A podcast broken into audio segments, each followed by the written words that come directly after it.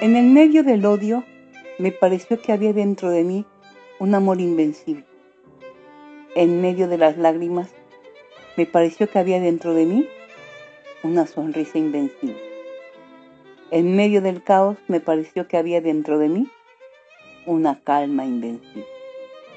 Me di cuenta, a pesar de todo, que en medio del invierno había dentro de mí un verano invencible. Y eso me hace feliz, porque no importa lo duro que el mundo empuje en mi contra, dentro de mí hay algo mejor empujando de vuelta. El verano, de Albert Camus.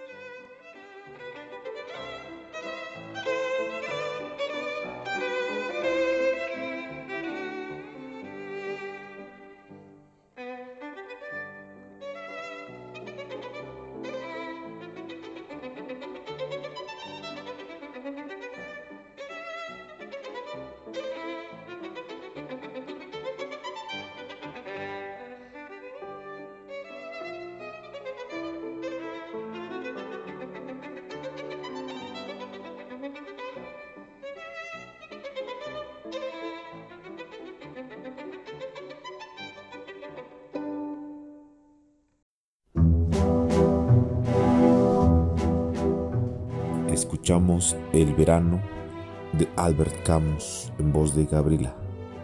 Bienvenidos, esto es Radio Chairo.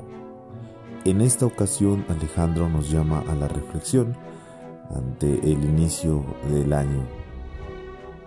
Oveja Eléctrica nos habla acerca de la influencia de los astros, propiamente hablando de la astrología. ¿Y tú ya leíste tu horóscopo? A través de la narrativa viajaremos por el tiempo y el espacio hasta descubrir la tumba de Tutankamón. De la mano de Howard Carter, en voz de Vladimira Palma, en esto que se llama Incidentes y Aventuras de Viaje.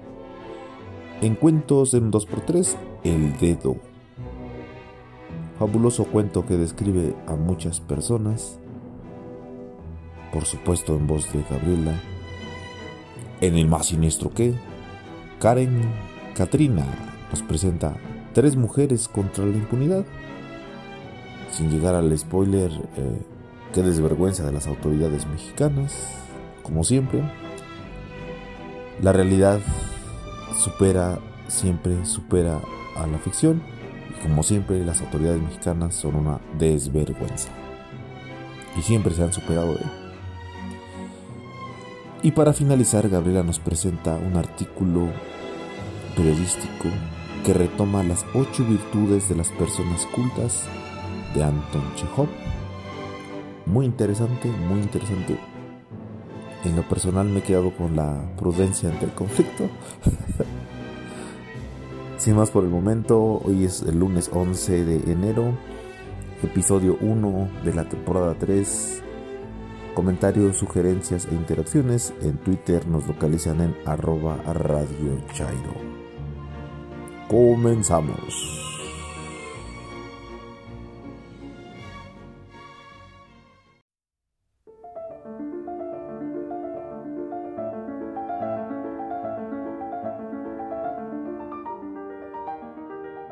Buenos días, buenas tardes, buenas noches, podemitas de Radio Chairo.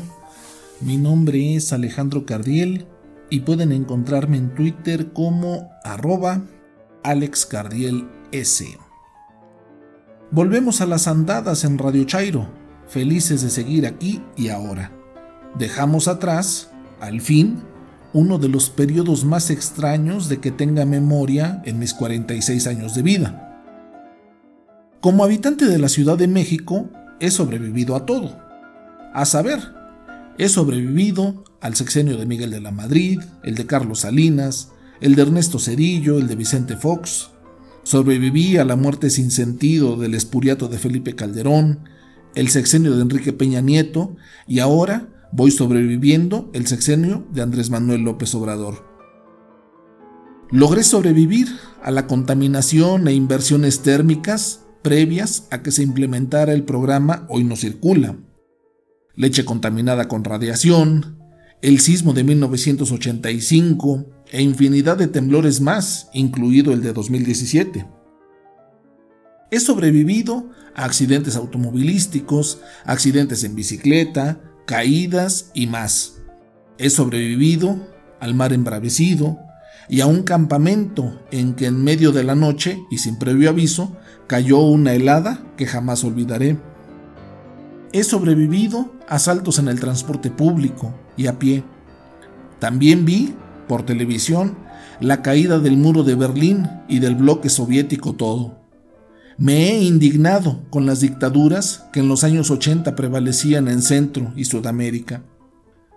He sobrevivido a policías y granaderos que han reprimido infinidad de marchas y manifestaciones en las que he participado y he recorrido kilómetros y kilómetros coreando consignas, exigiendo agua potable, voto por voto, casilla por casilla, aparición con vida y castigo a los culpables y muchas cosas más. Me he sobrevivido a mí mismo, a mis buenas y malas decisiones, a mis desencuentros con amigos y familiares.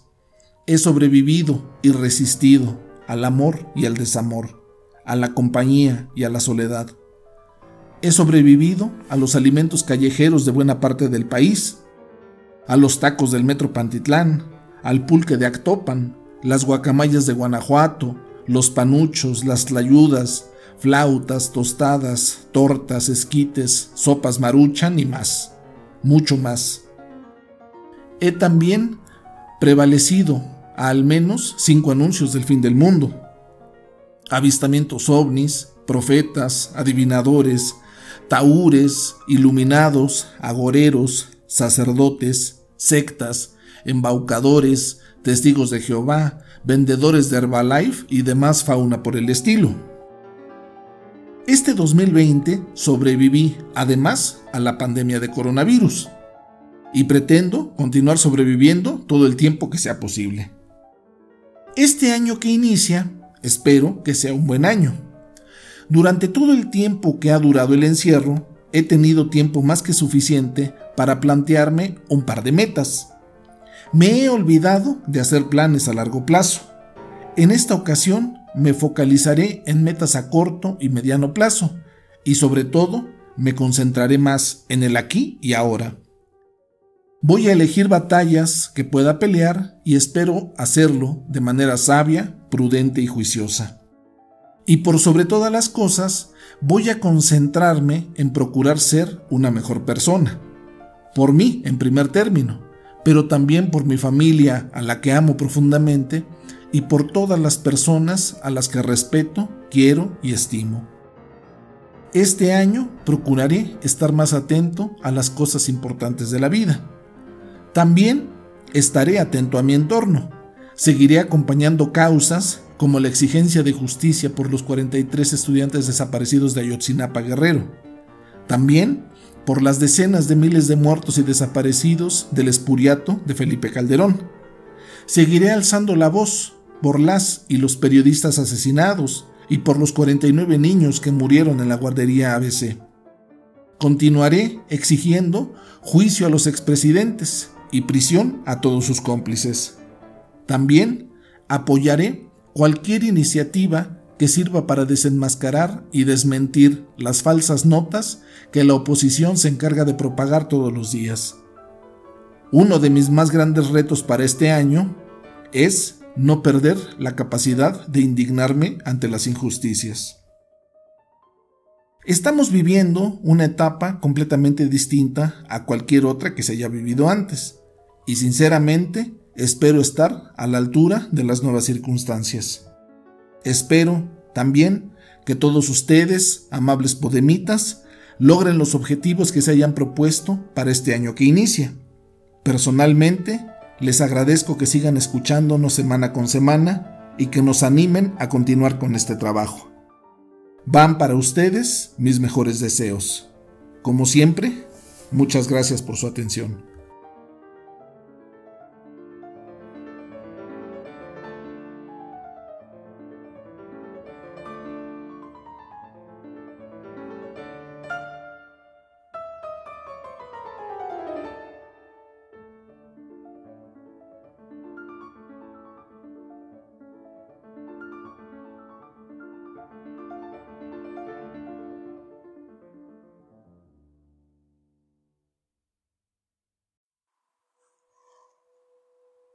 Astrología no es una ciencia, oveja eléctrica. Los astros no tienen ninguna influencia sobre las personas. Todos los días escuchamos hablar sobre horóscopos y astrología. Pero los astros pueden tener cierta influencia en las personas. La respuesta, previa investigación científica, es no. Es cierto, el Sol y los rayos cósmicos en general inciden sobre nuestro planeta. La Luna sobre el mar, pero para los planetas el discurso es otro. Si se quisiera valorar el efecto de los planetas sobre las mareas, no se podría medir en algún punto de los océanos. ¿Pero cuál es el motivo? Simple. Existe una ley física que lo explica. El efecto de la atracción disminuye con el cuadrado de la distancia. ¿Qué significa esto? Que si la distancia de un objeto aumenta cuatro veces, su atracción disminuirá 16 veces, y si es 100 veces más lejano, entonces su atracción disminuirá 10.000 veces. Por lo tanto, si un astro se encuentra a tantos kilómetros de la Tierra y de las personas, su influencia es inexistente. En resumen, un planeta disminuye su influencia con el cuadrado de la distancia. En modo exponencial, la susodicha influencia se pierde en el espacio. Pensar que los planetas pueden tener influencia sobre la vida de las personas no tiene sentido. Quien cree que los astros pueden proteger u obstaculizar los amores, su liquidez económica, el destino en general o predecir los días favorables, debe saber que no existe validación científica que sufrague la astrología. Les mando un saludo y un abrazo. Gracias.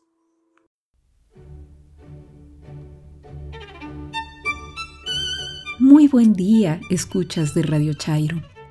Para iniciar este año con buenos ánimos, a pesar del tiempo de pandemia que seguimos viviendo, los invito a olvidarnos un momento del difícil día a día para muchos y trasladarnos de la mano de arqueólogos, naturalistas y aventureros para conocer las historias de sus descubrimientos. Soy Vladimira Palma, en Twitter me encuentran como arroba Palma y hoy, en Aventuras e Incidentes de Viaje, cruzaremos el océano y viajaremos a Egipto para revivir el descubrimiento que muchos consideran el más increíble que se ha hecho en la arqueología mundial, la tumba de Tutankamón.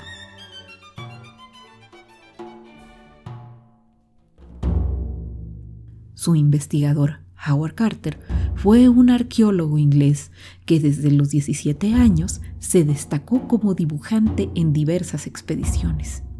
En 1908, Lord Carnarvon un noble y mecenas, también inglés, financió los trabajos de Carter, quien decidió excavar en el Valle de los Reyes, que se consideraba para esos momentos un lugar en el que ya no se encontraría ninguna tumba.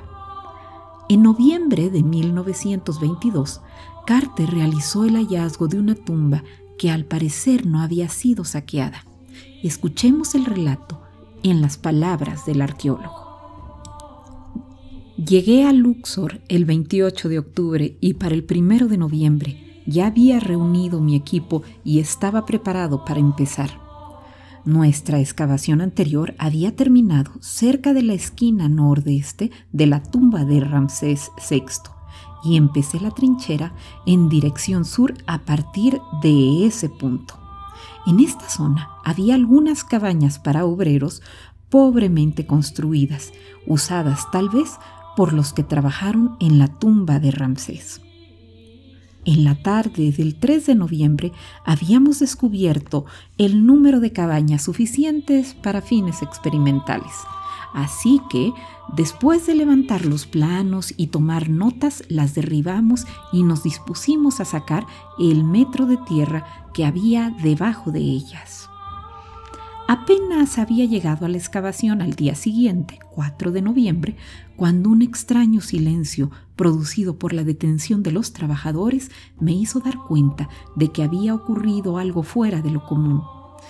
Se me recibió con la noticia de que se había descubierto un escalón tallado en la roca bajo la primera cabaña que se había derruido. Parecía demasiado bueno para ser verdad pero el agrandamiento de la abertura nos aclaró que estábamos de hecho en la entrada de un profundo corte en la roca. El trabajo continuó febrilmente durante todo aquel día y la mañana siguiente, pero solo el 5 de noviembre por la tarde conseguimos retirar la gran masa de escombros que cubría el corte y pudimos demarcar los bordes superiores de la escalera por sus cuatro lados. Entonces quedó claro, por encima de toda duda, que nos encontrábamos ante la entrada de una tumba. El trabajo avanzaba ahora más rápidamente. Un escalón seguía a otro y al nivel del duodécimo, hacia la puesta del sol, descubrimos la parte superior de una puerta tapiada, enyesada y sellada. Una puerta sellada. Así pues, era cierto, nuestros años de paciente trabajo iban a quedar recompensados después de todo. Con una excitación que se convirtió en ardor febril, busqué los sellos de la puerta en busca de pruebas sobre la identidad del dueño del lugar, pero no pude encontrar nombre alguno. Los únicos descifrables eran el conocido sello de la necrópolis real, el chacal y nueve cautivos. Sin embargo, dos cosas eran claras. En primer lugar, el empleo del sello real era una prueba evidente de que la tumba había sido construida para un personaje de gran categoría. En segundo lugar, el hecho de que la puerta sellada estaba completamente tapada por las cabañas de los trabajadores de la dinastía 20, construidas encima de ella era una prueba suficiente, evidente, de que no había sido tocada por lo menos a partir de aquella época. De momento tenía que conformarme con aquello. Carter decidió cubrir la tumba y resguardarla para esperar a Lord Carnarvon y abrirla juntos, lo que ocurrió días después, un 25 de noviembre. El día 25 por la mañana se anotaron y fotografiaron cuidadosamente las impresiones de los sellos de la puerta y luego quitamos lo que la bloqueaba.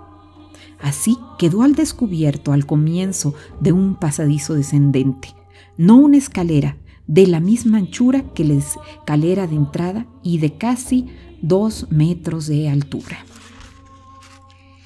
El siguiente día, 26 de noviembre, fue el mejor de todos, el más maravilloso que me ha tocado vivir y ciertamente, como no puedo esperar, volver a vivir otro. El trabajo de limpieza continuó toda la mañana, forzosamente despacio a causa de los objetos delicados mezclados con el relleno. Luego, a media tarde, encontramos una segunda puerta sellada a unos 10 metros de la puerta exterior, casi una réplica exacta de la primera. La marca de los sellos era menos clara en este caso, pero todavía se podía identificar como los de Tutankamón y la necrópolis real. También aquí había pruebas claras sobre el yeso de una apertura y sellado. Para entonces nos hallábamos firmemente convencidos de que estábamos a punto de dar con un escondrijo y no con una tumba. Despacio, Desesperadamente despacio para los que lo contemplábamos, se sacaron los restos de cascotes que cubrían la parte interior de la puerta en el pasadizo y finalmente quedó completamente despejada frente a nosotros. El momento decisivo había llegado. Con manos temblorosas, abrí una brecha minúscula en la esquina superior izquierda. Oscuridad y vacío, en todo lo que podía alcanzar una sonda demostraba que lo que había detrás estaba despejado y no lleno como el pasadizo que acabábamos de despejar. Utilizamos la prueba de la vela para asegurarnos de que no había aire viciado y luego, ensanchando un poco el agujero, coloqué la vela dentro y miré, teniendo detrás de mí a Lord Carnarvon, Lady Evelyn y Calendar, que aguardaban el veredicto ansiosamente. Al principio no pude ver nada ya que el aire caliente que salía de la cámara hacía titilar la llama de la vela. Pero luego, cuando mis ojos se acostumbraron a la luz, los detalles del interior de la habitación emergieron lentamente de las tinieblas. Animales extraños, estatuas y oro, por todas partes el brillo del oro. Por un momento que debió parecer eterno a los otros que estaban esperando, quedé aturdido por la sorpresa. Y cuando Lord Carnarvon incapaz de soportar la incertidumbre por más tiempo, preguntó ansiosamente, ¿puede ver algo? Todo lo que pude hacer fue decir, sí, cosas maravillosas. Luego, agrandando un poco más el agujero para que ambos pudiésemos ver, colocamos una linterna. Howard Carter descubrió que sí hay una vida después de la muerte ya que su nombre ha trascendido el tiempo junto con los antiguos egipcios, la sociedad que tanto le apasionó.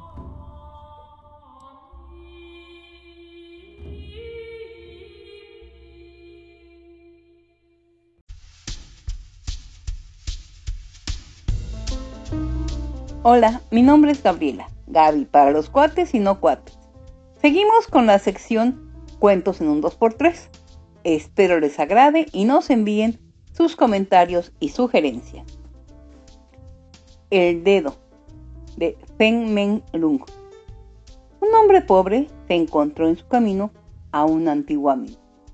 Este tenía un poder sobrenatural que le permitía hacer milagros. Como el hombre pobre se quejara de las dificultades de su vida, su amigo tocó con el dedo un ladrillo, que de inmediato se convirtió en oro se lo ofreció al pobre, pero este se lamentó de que eso era muy poco. El amigo tocó un león de piedra que se convirtió en un león de oro macizo y lo agregó al ladrillo de oro. El amigo insistió en que ambos regalos eran poca cosa. ¿Qué más deseas, pues? Le preguntó sorprendido el hacedor de prodigios. Quisiera tu dedo, contestó el otro.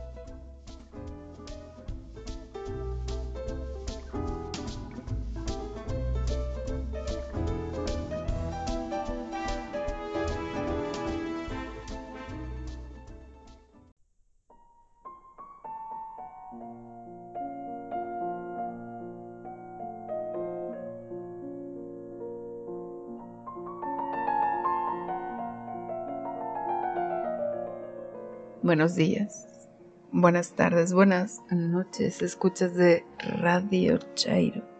Soy Katrina. En este más siniestro que traigo para ustedes, una historia. ¿Será real? ¿Será ficción? Júzgala tú. Tres mujeres contra la impunidad. El 26 de marzo de 2006, un grupo de elementos de la entonces Agencia Federal de Investigación, AFI, vestidos de civil, realizaron un supuesto operativo contra la piratería en el tianguis del poblado Santiago Mezquititlán. Pretendían decomisar mercancías. Los comerciantes se opusieron al despojo y manifestaron su malestar ante tales hechos autoridades que encabezaron el operativo prometieron que pagarían los daños, pero jamás cumplieron. Luego de tensiones con los comerciantes, se llegó a diversos acuerdos. Sin embargo, meses después, se revelaría una trama siniestra.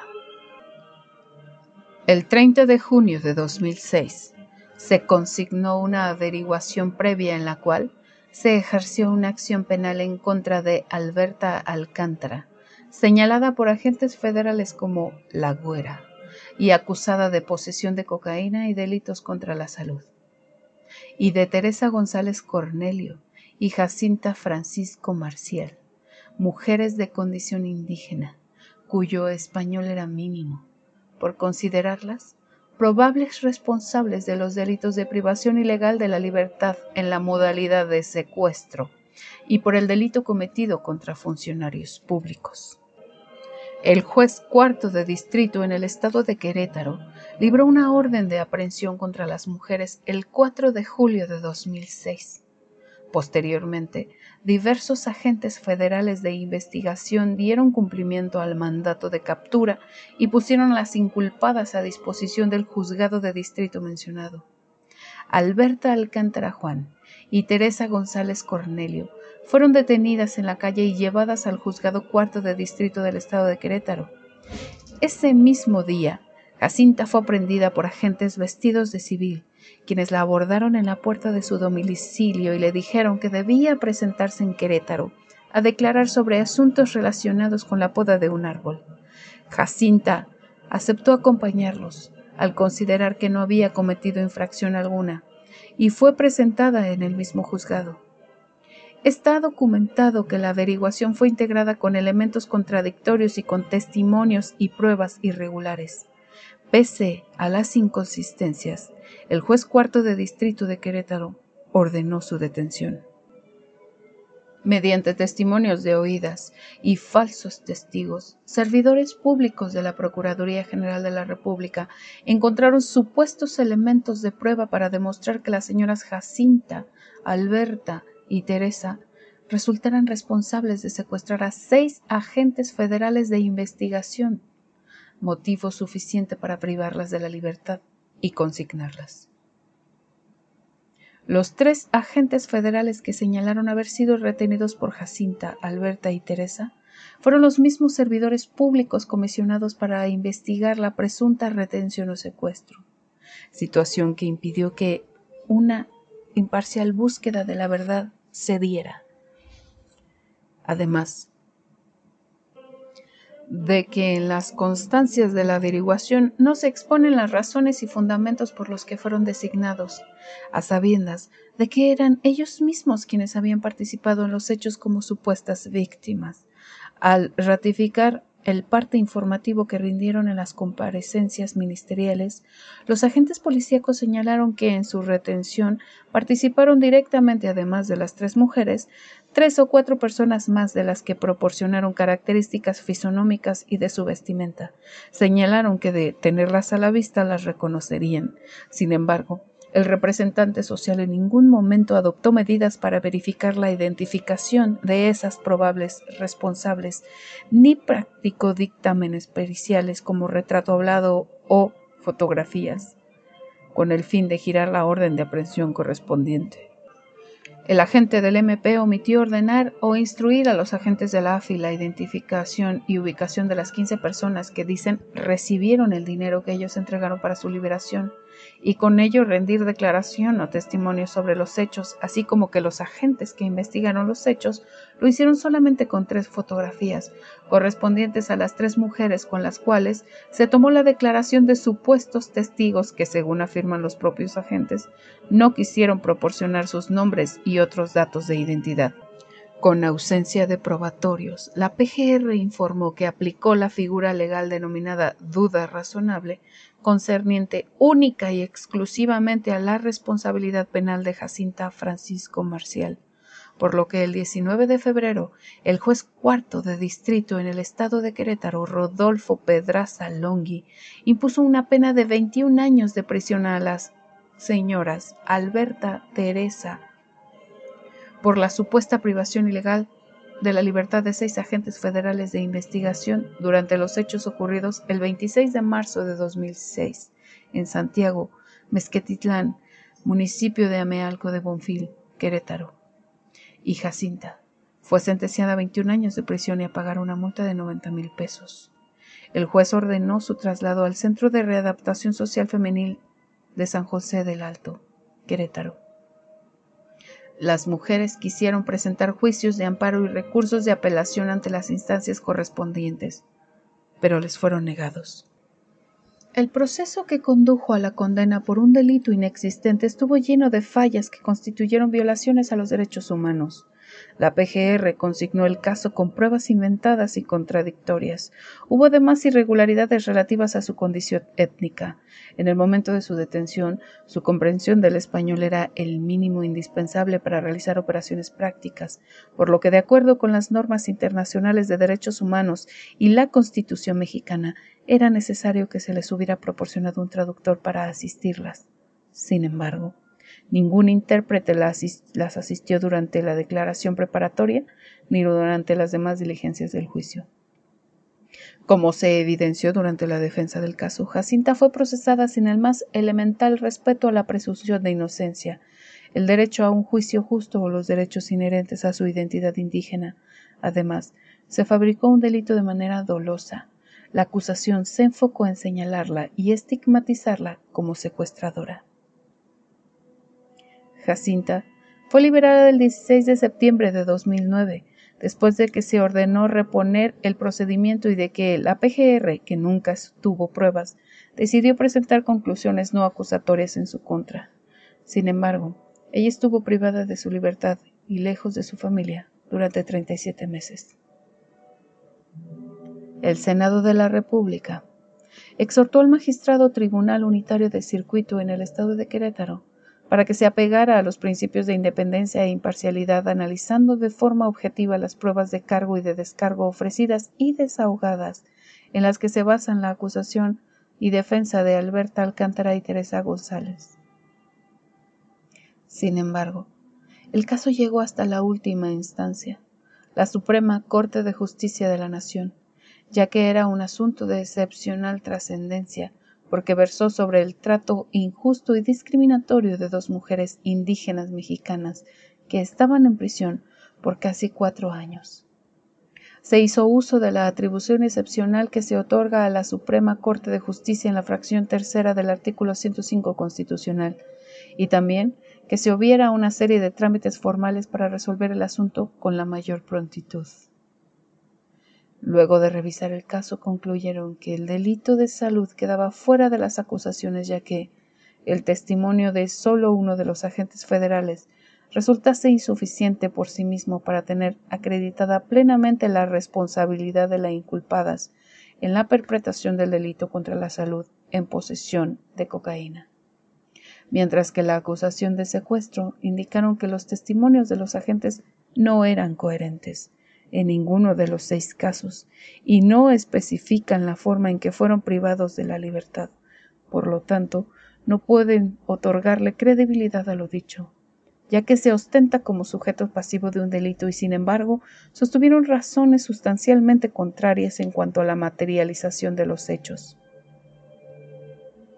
Por lo tanto, al no tenerse por acreditados los elementos que integran el tipo penal de privación ilegal de la libertad en modalidad de secuestro, menos aún puede acreditarse el primer elemento que integra el delito contra servidor público, ya que no se demostró que se les hubiera privado ilegalmente de la libertad a los agentes. El 28 de abril de 2010. Los cinco ministros de la primera sala unánimemente resolvieron revocar la sentencia que condenaba a Alberta Alcántara y a Teresa González a 21 años de prisión y ordenaron su liberación después de permanecer casi durante cuatro años en la cárcel por delitos que no demostraron. Después de casi diez años desde que Alberta Alcántara y Teresa González fueran condenadas injustamente por delitos que no cometieron, en 2016, el tercer tribunal colegiado de materia administrativa de la Ciudad de México condenó a la PGR a la reparación del daño ocasionado a Alberta, Jacinta y Teresa. Por este motivo, el 21 de febrero de 2017, el entonces Procurador General de la República, Raúl Cervantes, ofreció una disculpa pública a Alberta, Jacinta y Teresa en un evento abierto en el Museo de Antropología de la Ciudad de México. Amigos, me encuentran en Twitter como arroba Karen Kiowa. Recuerden, a veces La realidad, la realidad supera, supera la ficción, la ficción.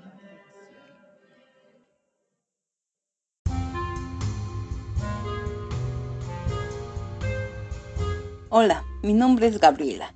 Gaby para los cuates y no cuates. Mi Twitter es arroba con Y inicial, H después de la T y M final. Hoy voy a comentar las ocho virtudes de las personas cultas según Anton Chekhov, artículo periodístico escrito por Edith Sánchez y publicado el 28 de agosto de 2016.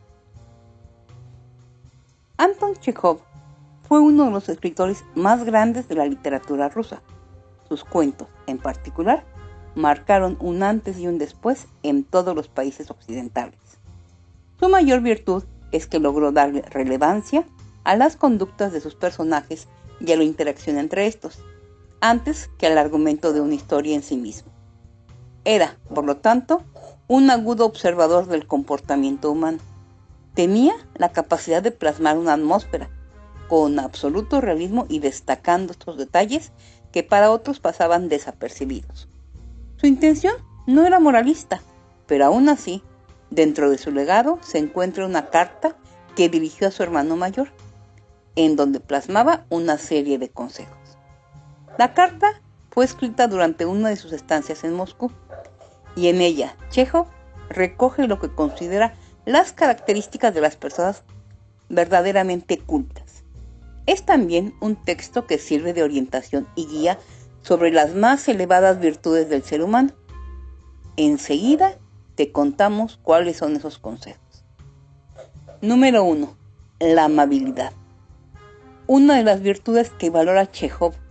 Para Chekhov, las personas verdaderamente cultas respetan la personalidad humana y por lo mismo son siempre amables, gentiles, educados y dispuestos a ceder ante los otros.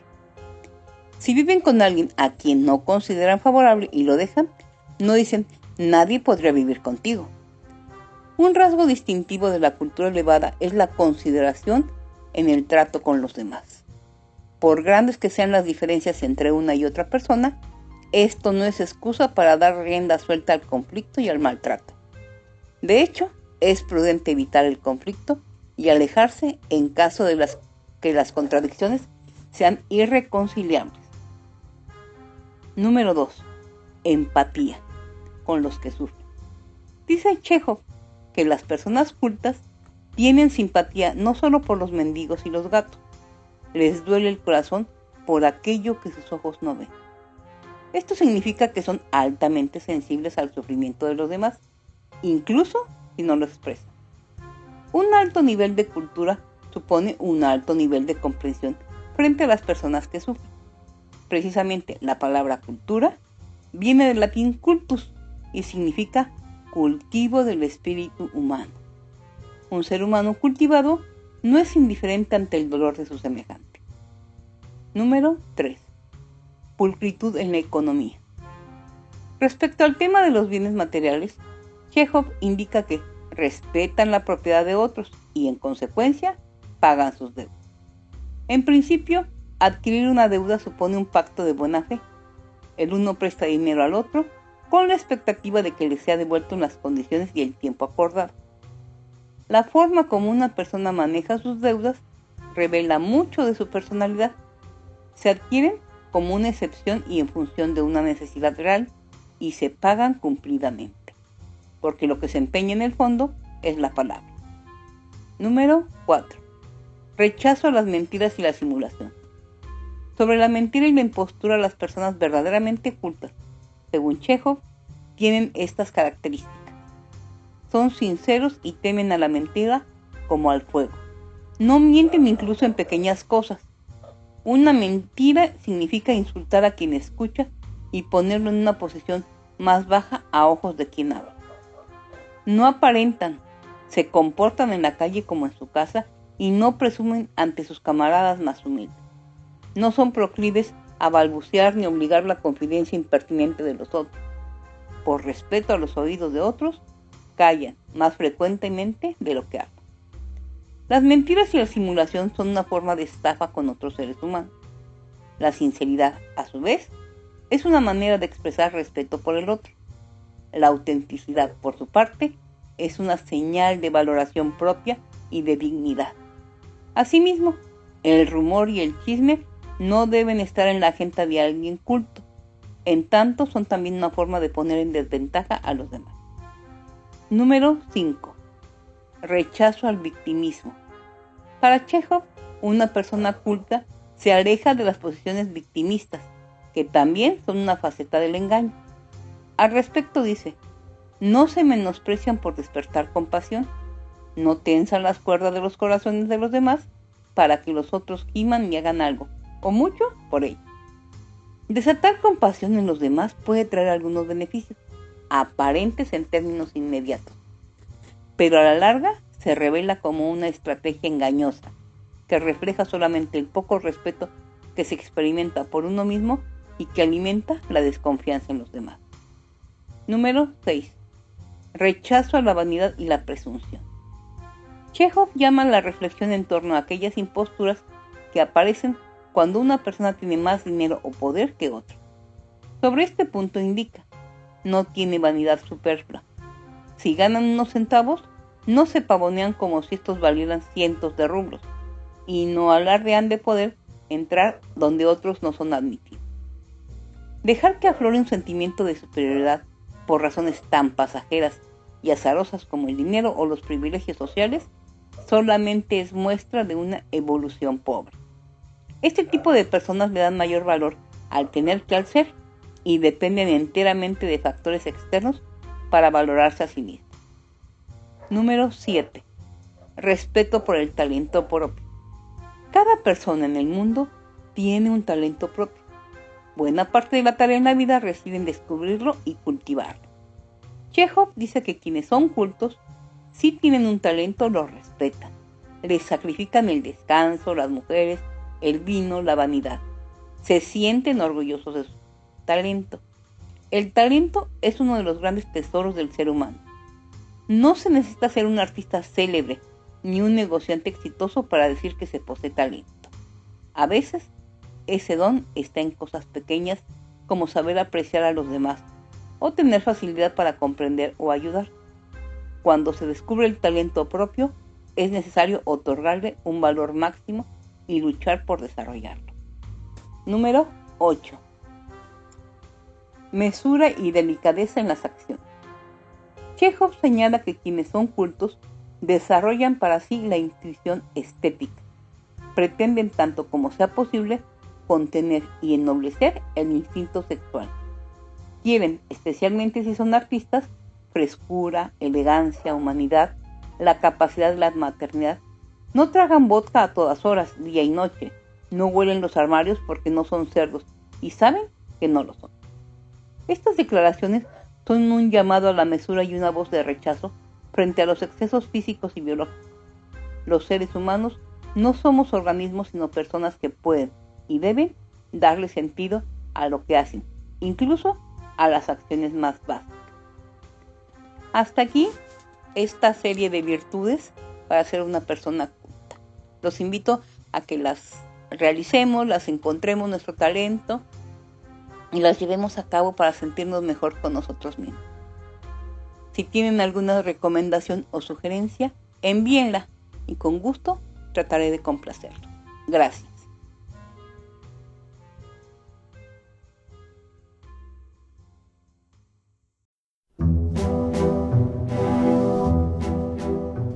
Bienvenidos a este nuevo año. Muchas gracias por sintonizarnos. Esperamos que el podcast sea de su total y completo agrado. Esperamos que nos acompañen la próxima emisión en la cual tendremos como temática central la infodemia. Comentarios, sugerencias e interacciones en Twitter nos localizan en arroba Radio Chairo.